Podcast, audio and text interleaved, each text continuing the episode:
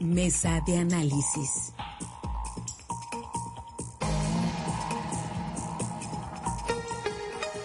Gracias, muchas gracias por continuar con nosotros. Llegamos a este espacio de la mesa de análisis de altavoz, como todos los días, con nuestros analistas ya listos desde eh, diferentes partes del estado de Sinaloa, preparados para compartir su opinión en temas puntuales que competen a nuestra entidad y al país, incluso en esta mañana de viernes. Eh, los saludo con muchísimo gusto en este inicio de fin de semana. Jorge Luis Telles, ¿cómo estás? Muy buenos días.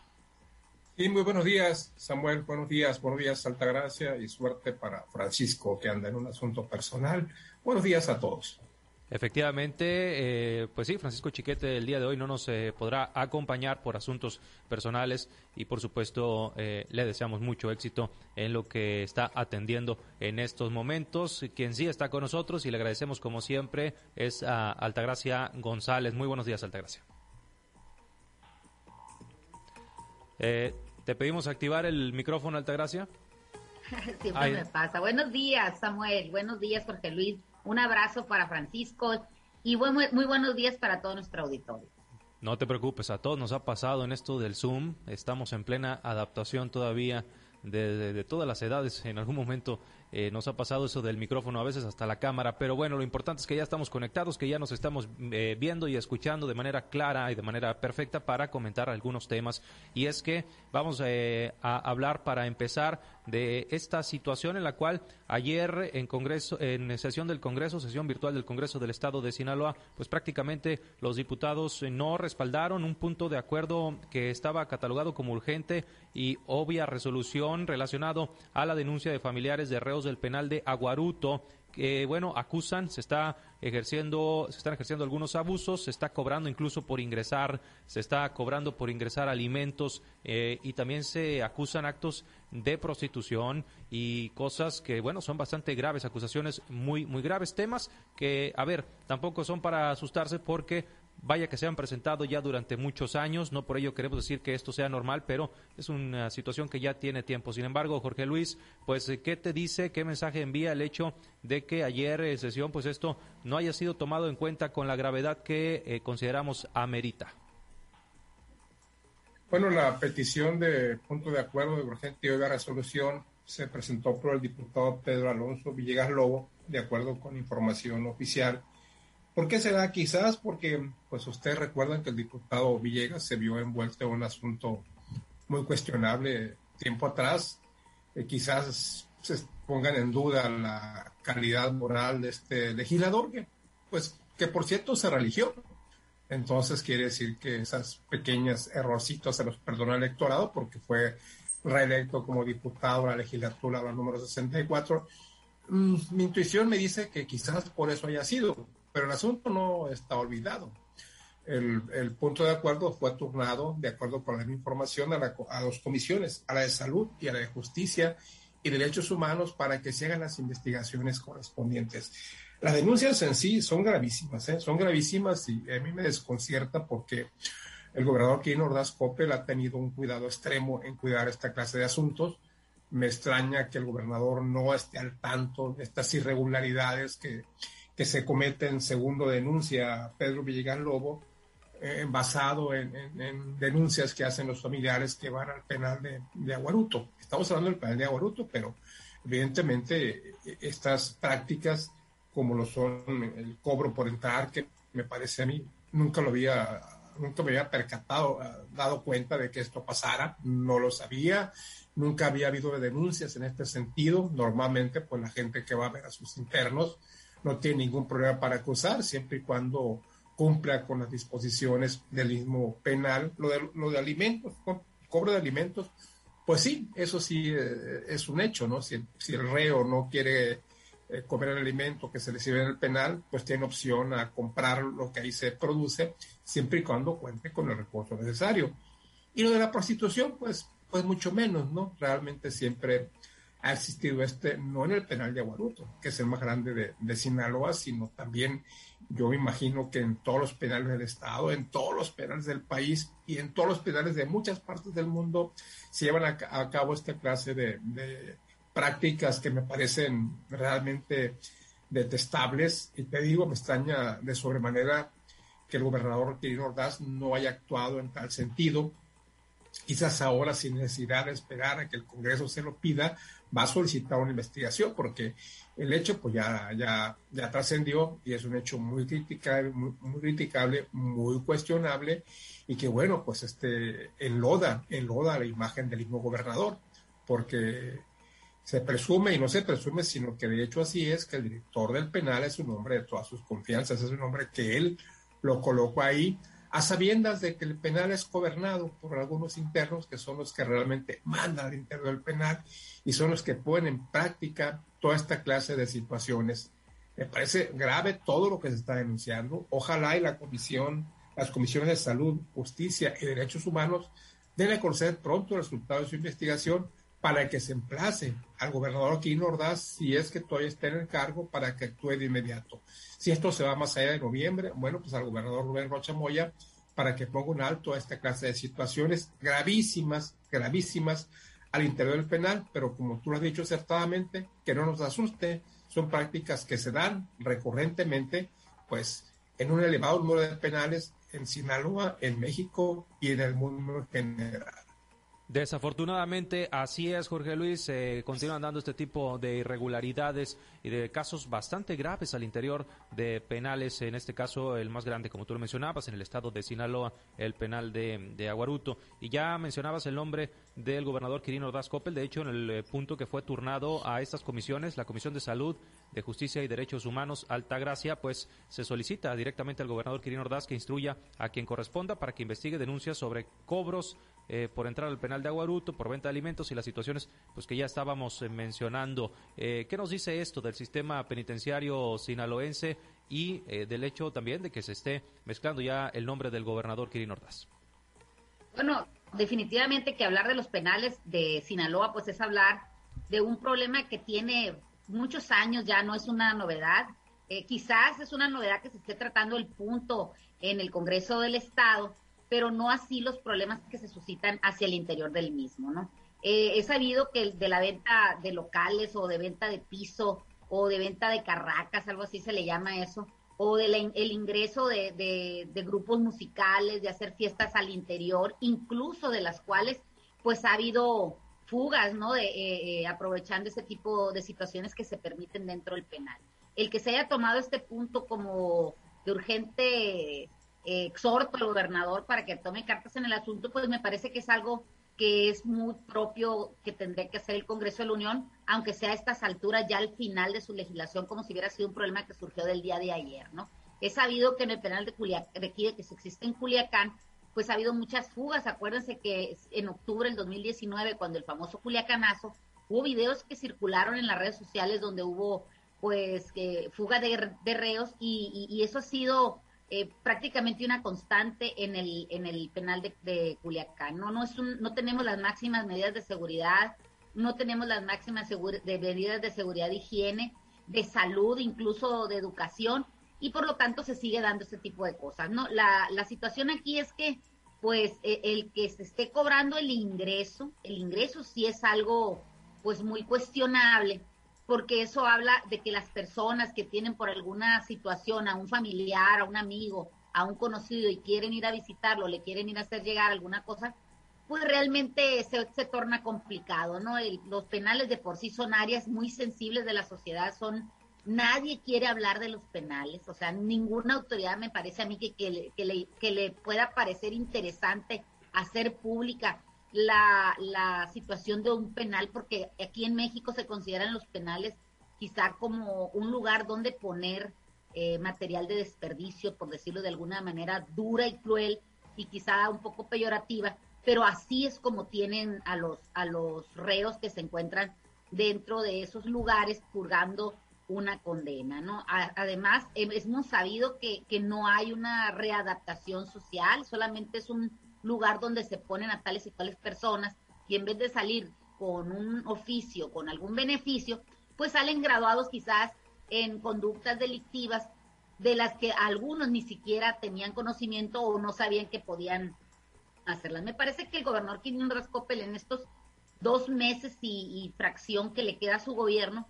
pues poco o nada va a poder hacer ahí. Incluso eh, el, llamado que se le está haciendo por parte del Congreso, pues me parece de alguna manera hasta oneroso. No, no creo que tenga algún resultado. Quizá el golpe en la mesa, la llamada de atención, pero de eso a que dentro de dos meses las condiciones de los penales en Sinaloa cambien, me parece que no, no se va a poder lograr, aun y cuando pudieran haber turnado a las comisiones y se lograra eh, hacer alguna situación de investigación o, o de que rindiera frutos el exhorto, me parece que es, que es muy poco el tiempo y quizás esa pelotita, esa, esa papa caliente le tocará al futuro gobernador Rubén Rocha Moya que pudiera atender esta situación tan delicada que viven los penales en Sinaloa.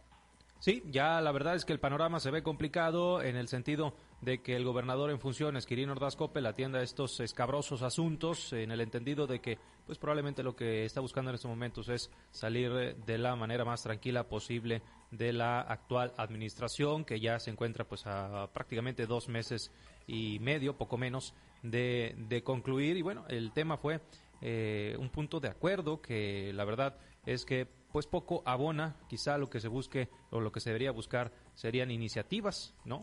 Temas más contundentes que penalizaran este tipo de actos eh, de actos arbitrarios. Eh, así la situación, eh, este tema que se generó ayer desde el Congreso del Estado de Sinaloa.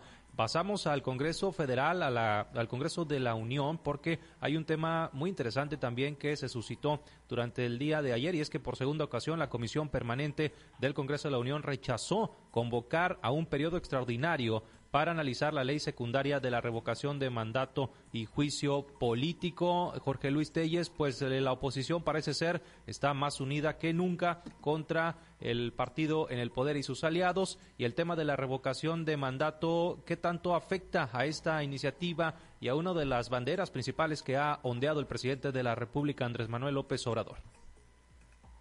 Aquí hay que aclarar primero, Samuel, que lo que se acordó ayer en, en la en la Comisión Permanente del Congreso de la Unión fue el no, pero no a la, iniciativa de ley, sino un no a un periodo extraordinario que tendría que darse antes del día primero de septiembre, que es cuando entra la nueva legislatura, la legislatura que se eligió el, en junio próximo pasado. Eh, ¿por, qué, ¿Por qué los legisladores eh, de la oposición, que como tú dices está más unida que nunca, porque un día, un día, la víspera, había, se había rechazado ya la realización de un, periodo extraordinario y faltaban dos legisladores, uno de Morena y uno de, del bloque opositor. Si el día de ayer hubiese faltado uno de los dos, seguramente se hubiera aprobado este periodo, este periodo extraordinario que tendría que realizarse, te digo, antes del primero de septiembre. Pero no, resulta que ayer fueron completos, fueron, fueron todos los legisladores de Morena y todos los legisladores del bloque opositor, de tal manera que a, Morena le, siguió faltando un voto, un solo voto para que se aprobase el periodo extraordinario. Yo no sé por qué la, la, prisa del presidente López Obrador, quizás para presumirlo en su, en su informe del primero de septiembre, pero no tiene necesidad de eso. ¿Por qué? Porque el primero de septiembre no, la, el periodo extraordinario de sesiones sí requiere de, la mayoría calificada, o sea, del voto de la mayoría calificada de la comisión permanente, pero no requiere la mayoría calificada a la hora que se discuta una ley secundaria al interior de la Cámara de Diputados y de la Cámara de Senadores. Entonces, de cualquier manera, esto después del día primero de septiembre se va, se va a aprobar. No hay vuelta de hoja. ¿Por qué? Porque Morena sigue siendo, Morena y aliados siguen siendo mayoría, no mayoría calificada, pero sí mayoría simple en la Cámara de Diputados, que únicamente con eso, con eso sale esta iniciativa de ley de revocación de mandato, igualmente en la Cámara de Senadores. Lo que el triunfo del, del, bloque opositor consiste básicamente en, en, haber rechazado la intención de realizar un periodo extraordinario de sesiones, no de darle una, un rechazo a esta ley que bueno, pues ya los, diputados de oposición, diputados y senadores dicen que no se trata de una revocación de mandato, sino de una confirmación de mandato por anticipado, tomando en cuenta el sentido de la pregunta que, se le haría a, los electores en el caso de que se lleve a cabo la consulta el año, el año venidero, como así está contemplado.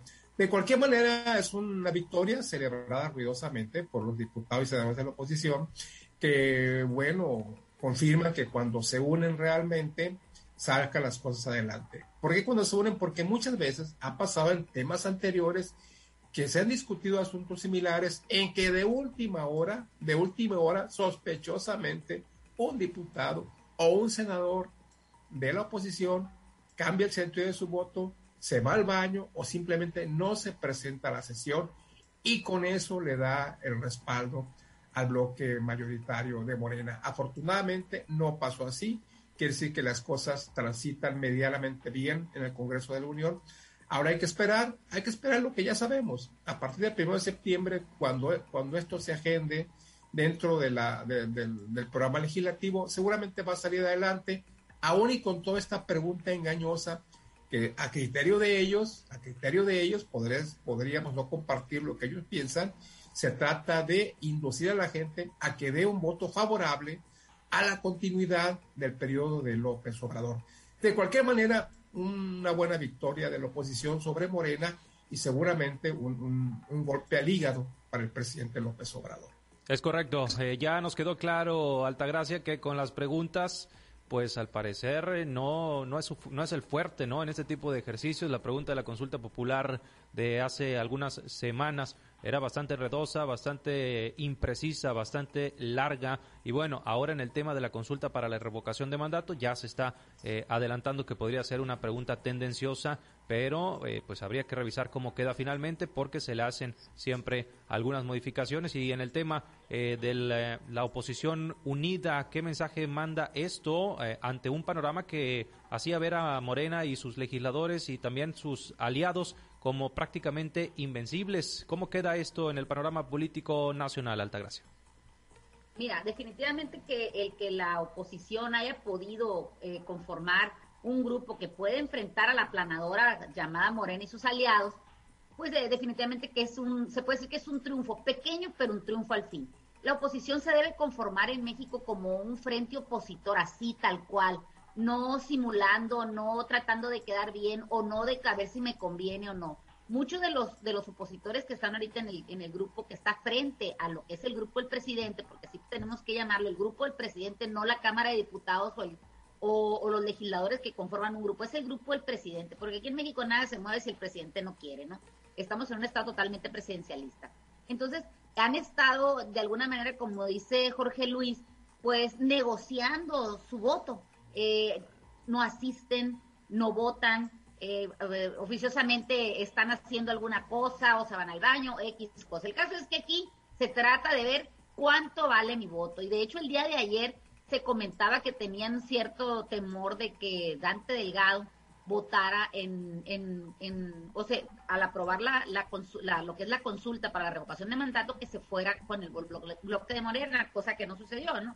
Pero definitivamente que siempre van a ver que son cuánto vale el voto, en eso quedamos, ¿no? Ahora, el, el conformar uno, una oposición fuerte eh, nos lleva a pensar que en México van a, van a surgir cosas importantes o de verdad que se van a hacer consultas o se van a hacer, se va a legislar en favor de lo que la mayoría quiere, ¿no? No podemos estar supeditados al poder de una sola persona, ni tampoco podemos este, confiar en que lo que piensa una sola persona es lo que le, le, le, conviene a este país, ¿no?